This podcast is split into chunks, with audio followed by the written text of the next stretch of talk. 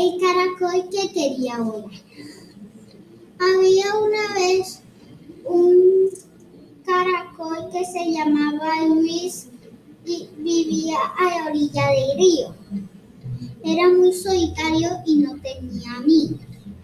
Un día salió a pasear y se encontró con dos pajaritos que eran hermanos y se llamaban Lucas y Mateo.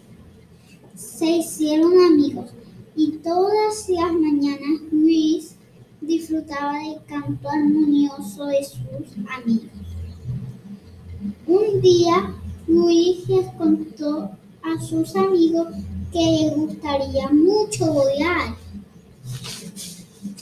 y que para él eso era imposible. Y se puso triste.